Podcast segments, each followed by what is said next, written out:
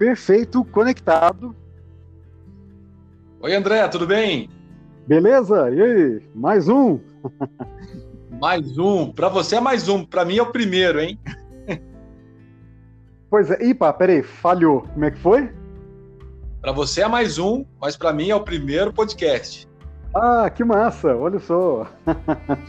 ah, não, essa plataforma ela é muito prática, muito boa e é muito interessante. Nice, que joia. Ah, vamos começar então. Beleza. Deixa eu fazer a apresentação tua aqui, ó. André Azevedo da Fonseca é professor e pesquisador do Centro de Educação, Comunicação e Artes da Universidade Estadual de Londrina. O André é um grande estudioso de mitologias e hoje o assunto de hoje é mitologia política ou mitologias políticas. É, André, é uma grande honra ter você aqui no primeiro podcast do Neuromitologia e acho que nós vamos bater um papo aí pra, sobre várias coisas, né? Mas vamos falar um pouco sobre mitologia e vamos entrar nessa nessa coisa que você estuda aí, que a gente chama de, que você chama e que alguns pesquisadores na área de ciências políticas chamam de mitologias políticas. Mas seja bem-vindo, André. Opa, genial, Rex. É barato participar do seu primeiro podcast, imagina, uma honra. É, essa ferramenta é uma forma muito interessante de nós, pesquisadores, nos comunicarmos com o público mais amplo. Sou muito entusiasta disso sobretudo nesse período aí de isolamento, acho que é uma forma muito criativa de a gente continuar dialogando e continuar avançando aí nos temas que são importantes aí na comunicação. Sobre é, essa, esse problema da mitologia política, a gente vê que de fato é talvez uma das questões mais urgentes a serem discutidas, porque nós temos visto, sobretudo nas redes sociais, a ascensão de paixões e de ódios que estão transformando ou estão corrompendo o debate político para que, em vez de discussões corretas, lúcidas e produtivas sobre os desafios históricos que temos que enfrentar, as pessoas acabam se chafurdando em um lamaçal inconsciente de irracionalidades, é, e isso tem prejudicado muito o debate, sobretudo em um momento de crise. Então eu vejo que é muito importante que nós, pesquisadores da comunicação, comecemos a é, pensar isso em público, né, para que a gente demonstre para as pessoas como que existem muitas narrativas, existem muitos símbolos que são deliberadamente manipulados pelo poder para causar essas paixões, esses ódios e para ocultar o essencial, sabe? Ocultar as responsabilidades, é, por um lado, inventar inimigos para poder fazer com que as pessoas não é, percebam quem é que está realmente prejudicando é, as discussões.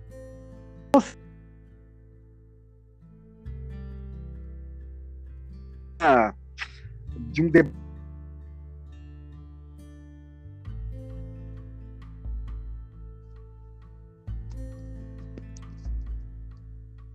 Deu uma cortada aqui, André.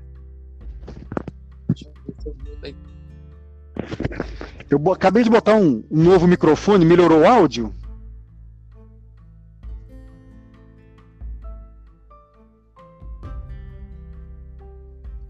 Eita, não te ouço.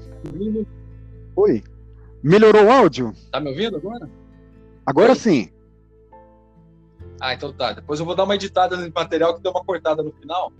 É, Mas tá rolando um delay. Seguinte, olha. É. Uh, a gente fala. Uh, André, a gente fala muito sobre a importância de se, se estudar mitologia. Uh, a gente sabe que tem mitologia na psicologia, tem mitologia na história, a filosofia também está muito próximo da mitologia. É, a antropologia estuda os mitos. E qual é a importância para você, como pesquisador, da, de se estudar mitologia, de se estudar, os mitos na área de comunicação? É, a comunicação é uma área interdisciplinar por natureza, né? Então nós temos muita influência de todos esses campos que você mencionou. É, a mitologia, ela é mais bem desenvolvida em duas áreas, sobretudo a psicanálise e a antropologia. E as duas áreas estão em muito diálogo, sobretudo a partir das descobertas do Freud e mais particularmente do Jung, né? Então a gente vê que antes de Freud e Jung, a história das religiões tinha uma determinada perspectiva sobre mitologia. É, Acreditava-se muito na noção do folclore, é, fazia. Os pesquisadores tendiam a, de certa forma, menosprezar ou ser condescendente com aquelas histórias típicas de comunidades mais remotas. É, então havia aí um interesse muito ah, voltado para o pitoresco, para a curiosidade, para uma erudição mais diletante, né, de conhecer quase como um álbum de figurinhas essas diferentes histórias que circulam pelo planeta. Mas depois da psicanálise foi-se cada vez mais ficou cada vez mais claro que essas histórias dizem respeito a verdades que são profundas da nossa própria condição humana. É, e aí o Campbell que deixou uma definição que me parece muito adequada. Essas histórias que circulam pelo planeta e que fazem parte da vida das comunidades, elas, na verdade, são metáforas de processos psicológicos extremamente importantes para o nosso amadurecimento enquanto ser humano. A gente precisa disso, sobretudo porque nós somos animais que criam sentidos para o mundo. É, e aí tem uma, uma brincadeira, não é bem uma brincadeira, né? uma, uma uma frase, uma reflexão que eu gosto de fazer já no primeiro dia da minha disciplina no mestrado em comunicação, que é o seguinte: o mundo não tem sentido, mas somos nós que criamos sentido para o mundo. Então, não há um sentido intrínseco ao mundo. O, a natureza, ela não tem nenhum sentido. É, o Joseph Campbell, ele reflete a partir dessa perspectiva. Qual seria o sentido de uma pulga? Qual o sentido de uma flor? Não há sentido intrínseco. Mas nós, enquanto seres humanos, estamos permanentemente inventando sentido para isso, porque nós não suportamos a falta de sentido do mundo. Nós não conseguimos viver em comunidade sem inventar sentido para as coisas, para que a gente estabeleça alguns consensos mínimos e consiga viver em comunidade e consiga cooperar em nome de invenções, né, em nome de mitos que nós estabelecemos para poder criar uma comunidade possível. É um mínimo de comunicabilidade entre as pessoas. Então, ao inventar sentido para o mundo, a gente percebe que há disputas ou seja, determinado grupo quer é, que o mundo seja interpretado de uma determinada forma, porque essa forma de interpretar o mundo é útil para os interesses daquela comunidade. É, então, por exemplo, uma comunidade de determinada etnia se define como superior à outra, porque para essa comunidade isso é útil para eles. Né? Eles querem conquistar privilégios, querem conquistar obediência, querem conquistar poder. É, então, essa comunidade procura se definir, por exemplo, como superior. Foi o que aconteceu com o nazismo. Eles supunham, ou melhor, inventaram a noção mítica de que a raça ariana é superior às outras raças. E aí, os outros povos, evidentemente, criam os seus próprios mitos para poder a subverter essa lógica, para dizer, não, isso não é verdade. Na verdade, nós somos tão importantes quanto você, nós somos iguais a você. Mas o que eu quero dizer é que as pessoas inventam sentido para o mundo, é, as pessoas não concordam em relação a esses sentidos, existem muitas disputas de sentidos, então as pessoas estão inventando sentido para si mesmo, para se contrapor ao outro, e é nesse ponto em que há divergências no momento de inventar sentido para o mundo, é que surge a manipulação política das mitologias. Então, o nazismo, por exemplo, mais uma vez, é talvez o, o, caso paradigmático de toda uma mitologia movimentada pelo Estado para que as pessoas acreditassem em uma determinada representação, em uma determinada invenção sobre o que é ser um ser humano. E para isso, o nazismo manipulou uma série de símbolos, capturou símbolos ancestrais, como a, o próprio símbolo, a suástica do nazismo, não era um símbolo novo, mas foi reinventado pela propaganda nazista, pela propaganda ideológica nazista.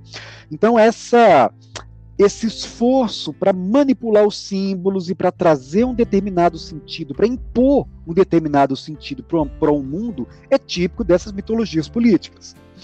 E aí vem né, todo o repertório simbólico e narrativo que essas nações ou que esses políticos empreendem para poder inventar sentido para o mundo. E o Raul Girardet, que é um né, historiador que tem um livro muito interessante e muito sintético sobre algumas das estruturas utilizadas nas mitologias políticas, ele demonstra como que é muito comum enxergar é, tanto em ditaduras, como em democracias, como é, na era dos reis, dos impérios, a quatro das pessoas. É, então, no início, existe evidentemente um mito da conspiração, ou seja, o candidato a herói, o político, para poder se legitimar, ou para legitimar o seu poder, ou para legitimar as suas as, as arbitrariedades né, diante a sua população, ele inventa que há um inimigo terrível, diabólico e que conspira nas trevas. Então há todo um bestiário para poder atribuir sentidos pejorativos ao inimigo.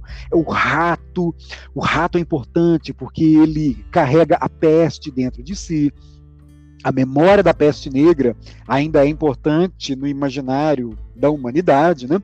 É, então tudo que rasteja, ou seja, a serpente que rasteja a barriga na terra é, e que remete lá na serpente insidiosa, né? Na serpente que fez a armadilha e que levou Adão e Eva ao pecado original. Então a serpente também é um animal muito presente nessas mitologias que atribuem um, um bestiário, ao complô.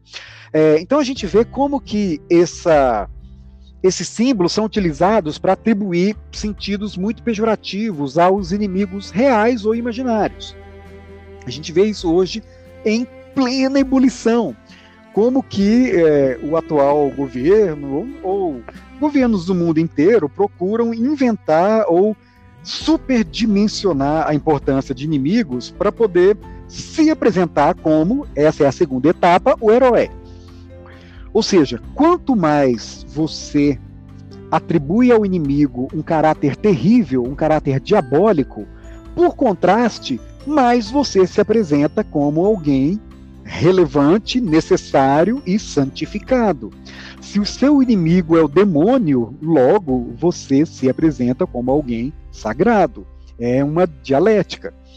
Então, o herói ele é construído em torno do seu inimigo. Não existe um herói sem um inimigo terrível que precisa ser combatido. E esse inimigo, insisto, real ou imaginário. É, o herói precisa conduzir o seu povo a uma terra prometida. Esse é o terceiro grande tema das mitologias políticas. É, a Terra Prometida ela é utilizada tanto por conservadores como por progressistas porque em uma perspectiva conservadora, os heróis querem recuperar um passado perfeito que foi perdido. Então, por isso que os heróis conservadores sempre falam que o passado era melhor, antigamente as coisas funcionavam, temos que recuperar as tradições e retomarmos o que fomos um dia. Evidentemente, sempre idealizado. Já os progressistas, eles tentam atribuir ao futuro a construção de uma utopia. mas o paraíso é análogo. O paraíso, a diferença, evidentemente, né, é que os conservadores querem recuperar o passado e os progressistas querem construir essa utopia, esse paraíso no futuro. Aí vem o paraíso comunista, onde as pessoas serão felizes com a sociedade toda organizada. Vem o paraíso liberal, é, no sentido de que hoje a, os profetas da tecnologia tendem a supor ou tendem a nos convencer que as tecnologias vão nos levar a uma espécie de comunismo de luxo, onde todos terão acesso a todas as maravilhas e as máquinas farão todo o trabalho e nós estaremos livres para exercitarmos apenas a nossa dimensão criativa e humana. Então a gente vê que a promessa de um tempo perfeito, de um tempo paradisíaco, é uma constante nas mitologias. É, e, naturalmente, o quarto ponto da mitologia é a união. Então, os líderes propõem que as pessoas um dia vão se unir em um, vão transcender a sua condição individual para uma alma coletiva, e isso seria uma espécie de reencontro mágico com o Criador, com a criação, né, com o espírito da humanidade. Então a gente vê esses quatro grandes temas sendo manipulados de forma deliberada por políticos que uh, se apresentam como heróis em busca da luta contra um inimigo terrível para levar o seu povo a uma terra prometida e unir e pacificar e unificar o seu povo. Uh, e, e, isso, o Cioran tem uma reflexão boa sobre isso. É, o grande problema das mitologias políticas é que as pessoas começam a buscar na história uh, uma resolução de problemas que são religiosos. Ou seja, a história sempre vai ter conflito, sempre vai ser imperfeita, as pessoas nunca vão alcançar a felicidade plena. É, no entanto, quando se projeta esses desejos religiosos na história, cria essa dissonância, cria essa frustração permanente e essa esperança infundada em fazer com que a realidade se torne uma mitologia, se torne uma, um campo para a realização de desejos que são, por definição, uh, míticos, são impossíveis de serem alcançados.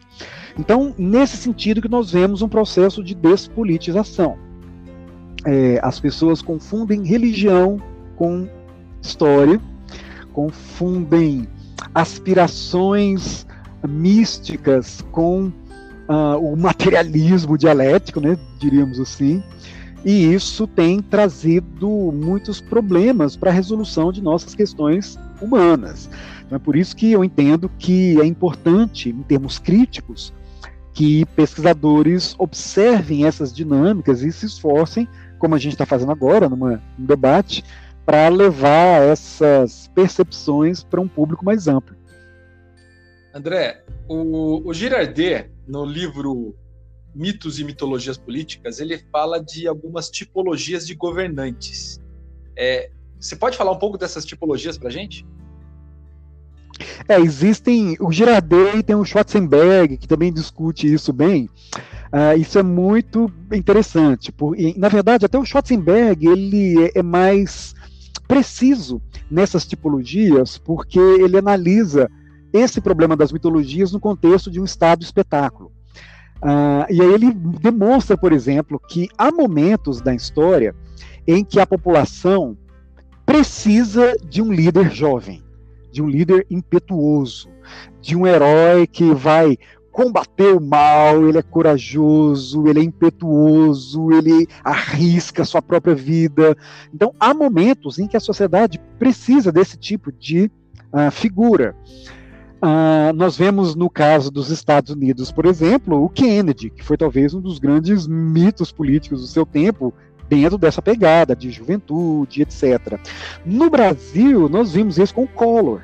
Depois de um período em que a ditadura já estava aí cansada, uh, os generais já não eram, já não estavam tão prestigiados, havia uma juventude ouvindo rock, queria se libertar e se expressar. Então, nós vemos com muita clareza esse tipo de líder impetuoso querendo uh, representando, na verdade, os ideais das pessoas. Mas há outros momentos em que as pessoas precisam de um líder calmo, de um pai, de um líder paternal capaz de acalmar os ânimos, de dizer: olha, eu vou acolher vocês, eu vou fazer com que vocês se tornem meus filhos. É, e esse é um tipo de líder perigoso também, de certa forma, porque um líder paternal necessariamente infantiliza as pessoas. Então, em vez de provocar a autonomia, o líder paternalista, é, que frequentemente é autoritário, uh, ele acaba fazendo com que as pessoas deixem de buscar sua própria autonomia e queiram obedecer a um líder supremo de uma maneira filial, de uma maneira muito subserviente. É, há líderes, por exemplo, quando são femininas, é, o próprio Girardet, é, Girardet não, o Schwarzenberg falou sobre isso. Ele discute o conceito da a mulher política, é, que é perfeitamente o caso que nós vimos da Dilma. É, em uma sociedade machista como a nossa, é, ainda é muito inadmissível mulheres conquistando postos de liderança. É, e a impressão que deu no caso da Dilma foi que as representações que foram construídas em torno dela, talvez até pela sua própria característica é, mais severa, mais dura, mais até estúpida, muitos é, colaboradores diziam isso, é que ela foi pintada com características masculinas ou masculinizadas, sabe? Parecia que para que fosse admissível uma mulher no poder, me pareceu que uma sociedade com as nossas características exigiu dela, ou ela representou isso, é, características não femininas. Então, a, a mulher política é outra característica nesse sentido. E há momentos também em que um povo precisa de um profeta, de um líder mais velho, que precisa uh, se apresentar como uma pessoa experiente, que tinha se aposentado, que tinha desistido da vida pública, mas que em um momento de crise precisou dirigir a nação é, com baseado na sua experiência de um vovô, quase, né, de um sábio velho que por conta das representações mágicas que muitas pessoas atribuem à velhice e à sabedoria, assim como existem aqueles antigos ah, profetas ou os antigos alquimistas com aquela barba e o cajado. Então, essa imagem do velho sábio ainda é poderosa e também causa impactos importantes na política em determinados momentos. Então, o importante de compreender mitologia política é que cada contexto exige um determinado personagem. Então, cada momento da história faz com que a presença de um determinado arquétipo seja demandada pela sua sociedade. Só que, hum, a, a, apesar de haver muita manipulação, como historiador, eu percebo que as pessoas têm menos controle sobre isso do que gostariam de admitir. Então, sim, há muita gente que há muita gente que fala sobre manipulação dos políticos. Só que é, esse é um dos elementos. Mas há um outro elemento que é impoder, imponderável, que é a própria química histórica, que são infindáveis elementos do contexto histórico que não são controláveis por nenhum político. Então, para dar um exemplo extremo, para que o Hitler ascendesse do jeito que ele ascendeu, era preciso haver na sociedade toda uma química social de antissemitismo, de sensação de humilhação diante as imposições dos vencedores da Primeira Guerra. É, então havia todo um contexto que acabou permitindo que uma figura como o Hitler ascendesse e fosse aceita tal como foi. Ou seja, um personagem em particular não tem todo esse poder que frequentemente as pessoas supõem que ele tem. Na verdade, é uma é uma conjunção de fatores e muitos deles, ou a maioria deles, é, não são controláveis. Então, é, às vezes, por acidente histórico, às vezes não, frequentemente, né, um personagem se situa no, tá no lugar certo, na hora certa, ele tem aquelas características e funciona. É, e isso é interessante perceber quando a gente estuda a, a, história através de uma outra perspectiva, que no Brasil o Edgar Dedeca foi um historiador que estudou isso muito bem, quando a gente observa a história dos fracassados, ou seja, a história dos projetos que não vingaram. Porque, em geral, a gente estuda né, os vencedores, nós estudamos os líderes que foram eleitos, as empresas que deram certo, os personagens que conseguiram proeminência. Só que frequentemente a gente deixa de estudar aqueles personagens que tinham outros projetos alternativos para a sociedade, mas que, pelo motivo do contexto social, acabaram não vingando naquele momento. Mas é aí que a gente vê que a história é um campo enorme de possibilidades e que frequentemente as coisas acontecem de um jeito ou de outro por conta de uma química muito sutil, de fatores muito imponderáveis, sabe, de um conjunto de acidentes históricos, de um contexto, de uma. Imagina no Brasil, por exemplo, o que poderia ter sido se o Adélio não tivesse dado a facada no Bolsonaro, por exemplo? Será que ele teria sido eleito? Será que outra pessoa teria sido eleita? Será que. Então, tá vendo? Há um. É imponderável a forma como os mitos surgem e, mais importante ainda, permanecem na história. Exato. E tem uma outra questão também que as coisas estão em permanente transformação. Então, o que hoje é interpretado. Ó, eu fiz esse exercício na história maravilhoso. Eu li é, uns 20 anos de jornal em poucos meses, é, no meu doutorado. Eu li o jornal entre 1940 e 1960. É, então, eu li de forma acelerada. Então é mais ou menos como você apertar o fast forward, né?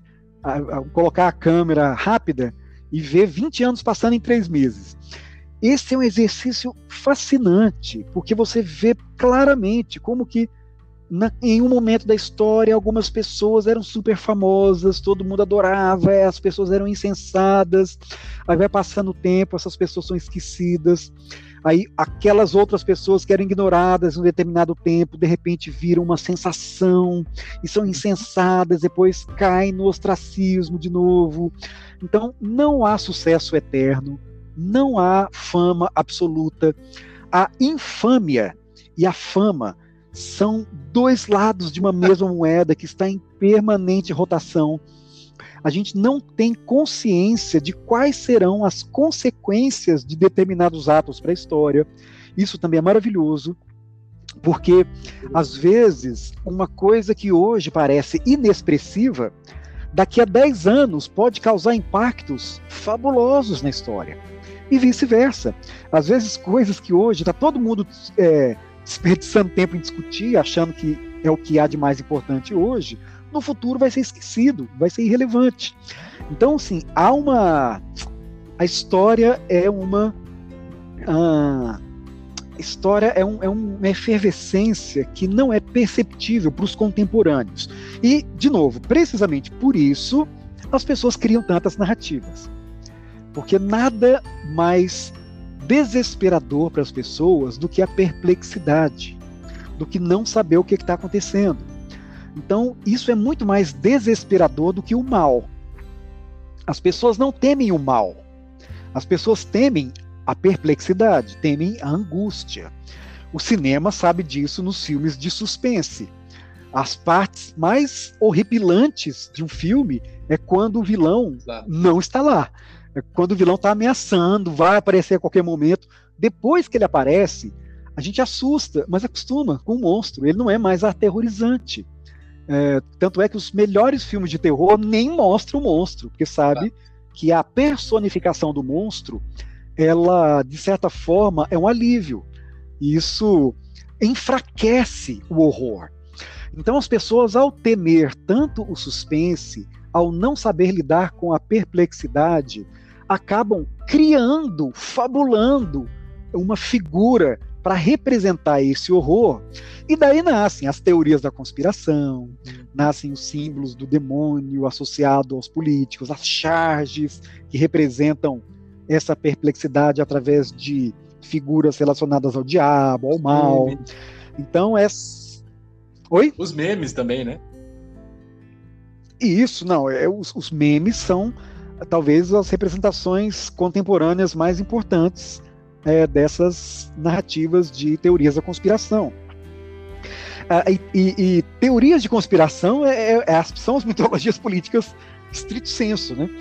Você vê, é muito comum na internet a gente vê gente dizendo que é, é, é, esse atual momento, por exemplo, de pandemia, isso é uma conspiração dos Illuminatis que querem fazer uma, uma limpeza no mundo e querem fazer uma, um controle populacional. Você vê como que é exatamente a mesma é, narrativa dos Vingadores, do cinema, dos Avengers, é o Thanos. é a mesma narrativa eugenista aí, mas aqui, ok, foi muito real, né, no, na época do nazismo, ou seja, eles manipularam essa mitologia para poder executar um projeto, a história demonstra isso, mas a gente vê como que, apesar de cientistas já terem demonstrado, olha, pessoal, nós sequenciamos aqui o genoma, nós sequenciamos o coronavírus e conseguimos observar que ele foi uma mutação natural. Não há nenhum indício de que foi criado em laboratório. Mas mesmo assim, é, sobretudo as pessoas que não têm educação científica, e que é a maioria, acaba se sendo seduzida por um discurso fácil, verossímil, como é toda ficção. Né? A ficção é verossímil, a vida é inverossímil acontecem coisas que a gente não acredita, porque seria uh, seria inviável em um filme vagabundo, e as pessoas não acreditariam. Mas é, a ficção, ela tem que ter coerência. Por mais imaginativo que seja uma ficção científica, ela tem uma coerência interna que, se for quebrada, o leitor ou o espectador percebe, e aí ele, ele, ele se frustra, né? vê que é uma fraude narrativa. Então, essas narrativas criadas para fabular teorias de conspiração, é óbvio que são muito articuladas, são sempre superficiais, baseadas em senso comum, e são muito sedutoras, justamente por oferecer esse conforto psicológico para as pessoas, que são, ficam muito angustiadas diante de uma realidade de, cheia de perplexidade, que não conseguem explicar, e aí acabam se rendendo a essas interpretações que não ajudam em nada mas trazem conforto psicológico. É o que os antropólogos percebem sobre os rituais de funeral, os rituais funerários. É, ou seja, o problema da morte não é a morte em si, mas é falta de sentido. Então, se é, o problema não é morrer, o problema é não ter sentido pela a morte não ter sentido. Então é por isso que os rituais são feitos para criar sentido para a morte. Então, alguns dizem: a morte é importante porque você vai ir para um outro plano, ah, você vai para ficar junto do Criador, não, você vai reencarnar, não, cada um tem a sua própria teoria, mas a o meu ponto é esse, né? Como que a falta de sentido da morte é muito mais trágica do que a morte em si. Então, por isso que as pessoas inventam sentido para a morte, para que essa circunstância que é natural se torne suportável. Acho que esse que é o, o grande ponto da sedução das teorias de conspiração e dos mitos políticos em momentos de crise. André, eu tenho uma. Já que você tocou nesse assunto dos políticos e é, desse momento político que nós estamos passando, é, temos essa, essas teorias da conspiração em relação ao, ao, à pandemia. É, mas voltando no, na questão política, como é que você analisa dentro dessa teoria da mitologia política, é, a ascensão do Bolsonaro, esse momento que o governo, esse nosso governo deste momento, como é que ele se encaixaria em tudo isso que você está falando para a gente? É, é um conflito, acho que vai ser possível analisar isso com mais calma daqui a alguns anos. É, o Bolsonaro a gente tem visto, é, é, ele é um fenômeno muito interessante, assim, acadêmico, né? A gente pode ter uma, divergências políticas, é óbvio, mas acho que aqui a gente está falando como pesquisador. É é um caso que vai precisar de muito estudo, porque de fato ele era absolutamente inexpressivo a carreira inteira. Ele era um, uma criatura é, que era zombada em programas de auditório até há pouco tempo. Ele fez carreira aí, mas aí começou a ocorrer é, dentro do contexto do antipetismo é, e do contexto aí de é, ascensão da corrupção como problema número um do país, é, que também não é novo, isso sempre é, é, é recorrente. Getúlio sofreu é, esse contexto, ele se matou por isso. É, o Juscelino sofreu esse, esse contexto. Então, é, é uma. Esse é um problema muito comum, muito típico. E ele é, inclusive, bíblico. Né? O ladrão é um personagem bíblico muito importante, apesar de que as mitologias elas são muito fluídas, assim, cada tempo e cada comunidade tira das mitologias aquilo que as convém. As mitologias são muito polivalentes. É isso que faz com que, por exemplo, Jesus Cristo possa ser ao mesmo tempo um símbolo de paz e harmonia e fraternidade, como pode ser um símbolo para vamos matar todo mundo, vamos armar, vamos hum, desejar que ladrão morra. Então, é, isso é típico de mitologia, né? O mesmo símbolo pode ser utilizado para qualquer fim. Mas o Bolsonaro, portanto, ele começou a aparecer muitos nesses programas de auditório, e aí vem um fenômeno que se chama, na psicologia, o efeito da mera exposição. O que, que, é isso? É, é, um.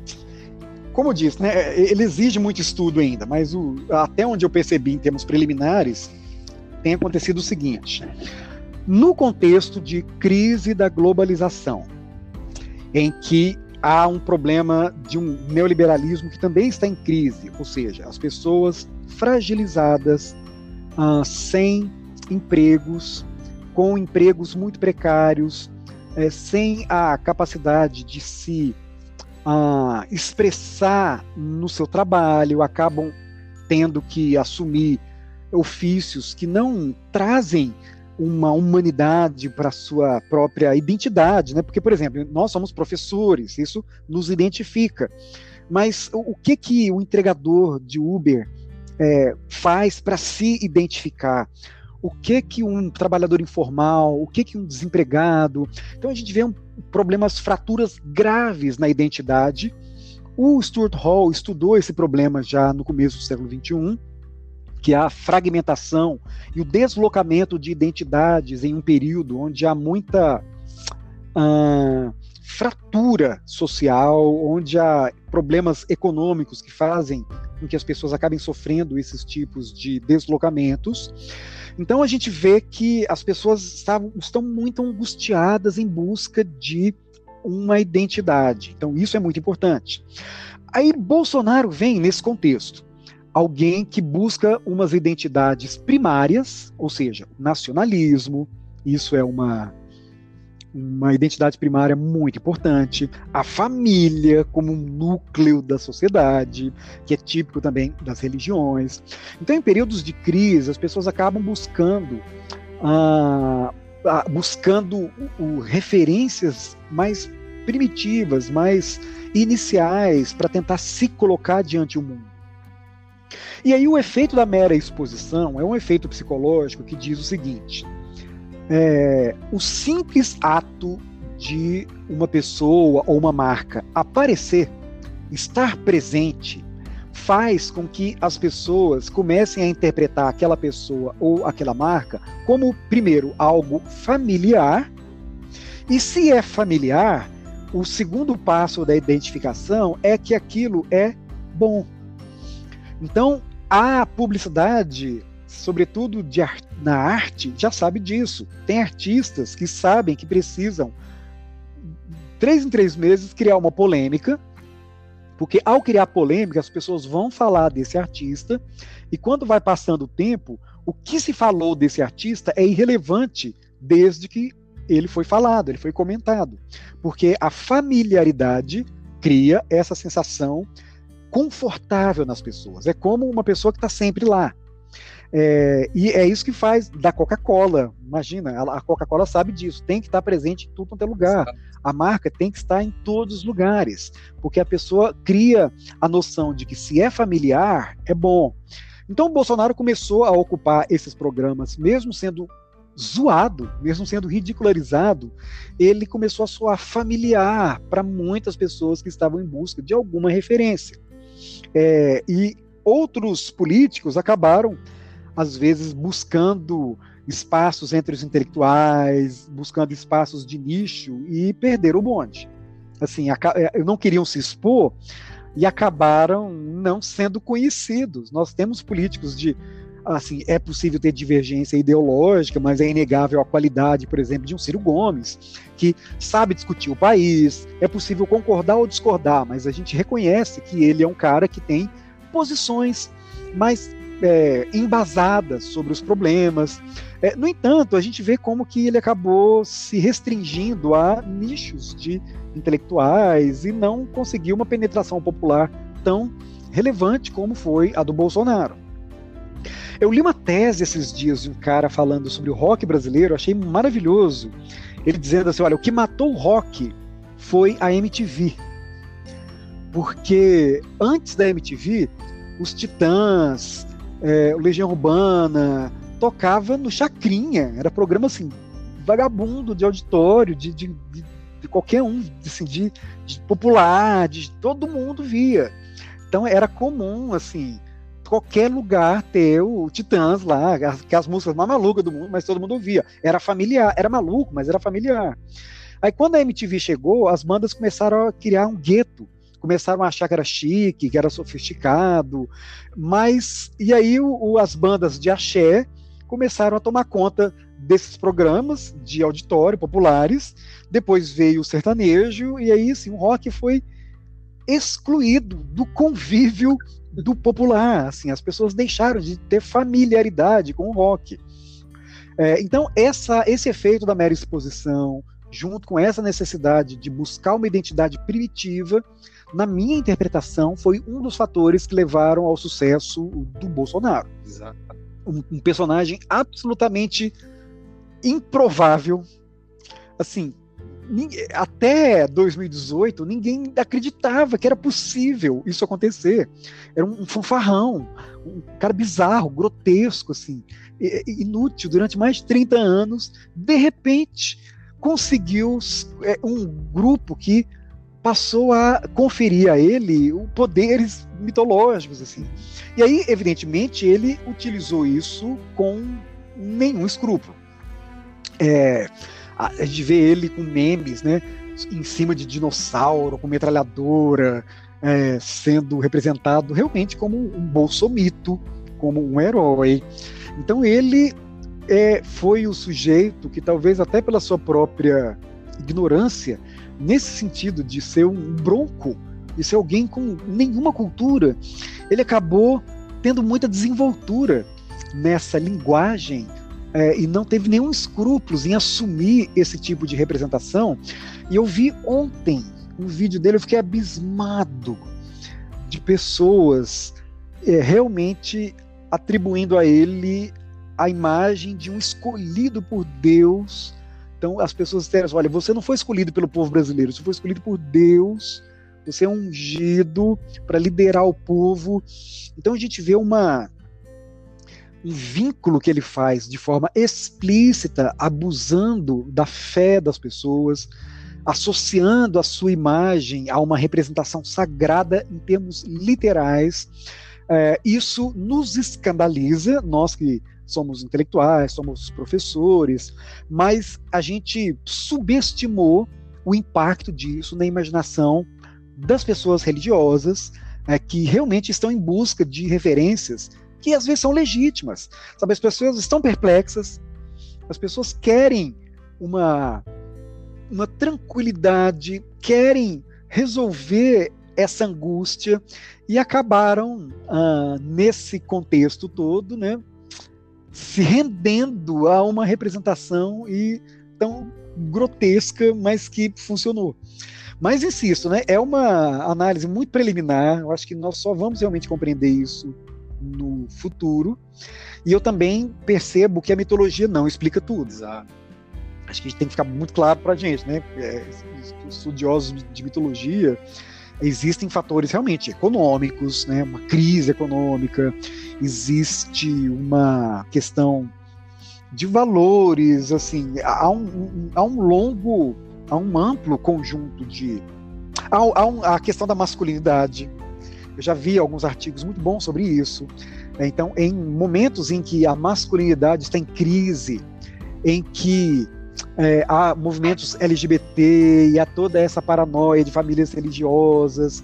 Então, ele foi um cara que se apresentou como o último, o último gatilho do macho. assim, a, última expressão possível é o homem armado que briga e que fala palavrão e que arrota em público e que é estúpido, a moda antiga. Então tá vendo que ele parece que é o último suspiro dessa imagem que parecia tão retrógrada, mas que causa uma nostalgia em um público que se vê ameaçado, que tem muita dificuldade para admitir a ascensão da mulher no mercado de trabalho, da, da liderança das mulheres, que tem dificuldade para lidar com a expressão mais enfática e mais política da comunidade LGBT. Então, tá vendo? Tem muitos elementos que precisam ser abordados para compreender esse fenômeno uh, Bolsonaro, que é um fenômeno pode nos levar ao caos, a, a completa ao completo colapso mas vai ser um, objeto de pesquisa muito interessante para as futuras gerações. Eles vão se divertir mais que a gente. Com certeza. É, André, para a gente finalizar a nossa conversa, é, no começo do, do, podcast, cortou, caiu aqui a conexão. Eu gostaria que você repetisse as, os, os, quatro mitos né, do, do Girardet, é, os quatro mitos políticos. Ah, deixa tá bom. fazer uma introdução. Então, o Raul Girardet... Deixa eu só fazer a introdução, aí você... Essa parte toda aqui eu vou cortar. Ah, tá bom. Beleza. André, para a gente finalizar então a nossa nosso podcast, nosso primeiro podcast aqui no é, no Neuromitologia.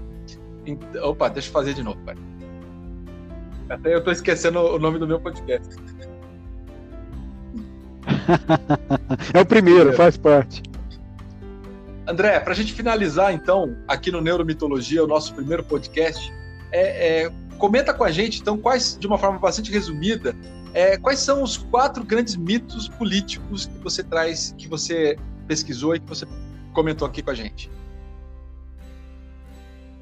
Isso, então. O Raul Girardet, ele tem um livro dentro do campo da história cultural e ele percebe que nos grandes movimentos históricos existem quatro grandes temas que são frequentemente recorrentes. Né?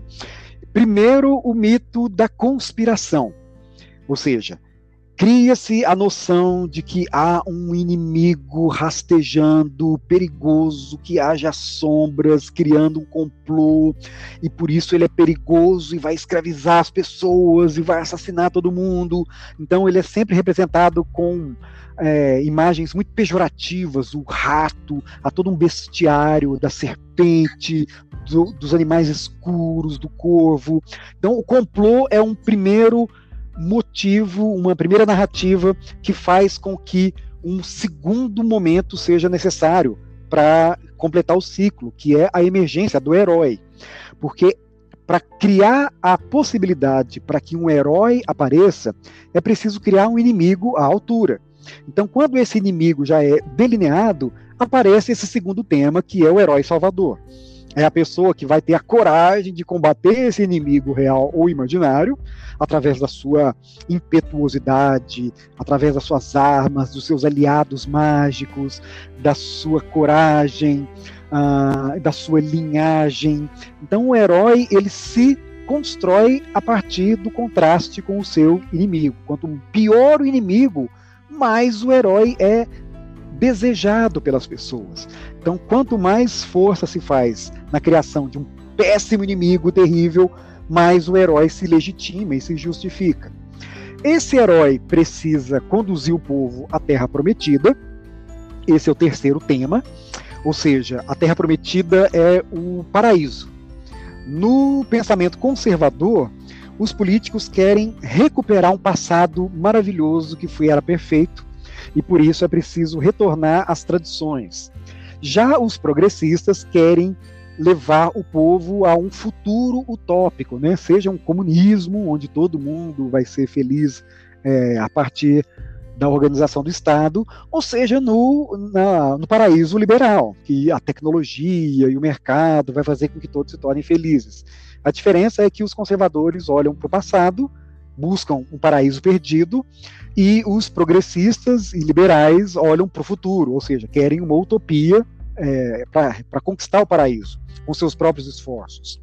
E por fim, nós temos o mito do, da união, que é um tema também importante, né? quando um líder consegue fazer com que o seu povo seja totalmente fraternal, as pessoas em comunhão, numa irmandade, uh, todos unidos, numa felicidade que completa a era de ouro, que também é um mito, ou seja, sempre vai ter conflito, sempre vai ter interesses históricos lutando entre si para que determinada concepção seja hegemônica e outras vão ser oposição. Isso faz parte da natureza da história humana. Mas nas mitologias isso é apresentado como um motivo, né? como um norte para que políticos manipulem símbolos e conduzam a sociedade de acordo com seus próprios interesses. André, muito obrigado pela sua participação.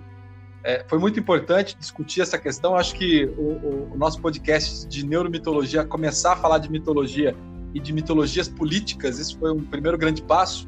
Obrigado por você abrir os nossos caminhos aí. Tomara que os próximos programas sejam tão interessantes quanto a conversa de hoje. Que ótimo! Eu que desejo sucesso, parabéns. O seu trabalho é sensacional. Nós somos camaradas nesse sentido. Acho que há muita discussão para se fazer ainda.